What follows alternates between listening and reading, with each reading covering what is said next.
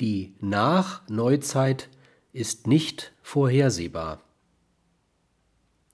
Wie jede Epoche handelt es sich bei der Nachneuzeit um ein chaotisches System, das dadurch ausgezeichnet ist, dass die Wirkungen auf die Ursachen, sie verändernd, einwirken und diese, nun verändert, andere Wirkungen produzieren. Diese nicht-lineare Rückkopplung von Ursachen und Wirkungen kann zahlreiche Kreise durchlaufen.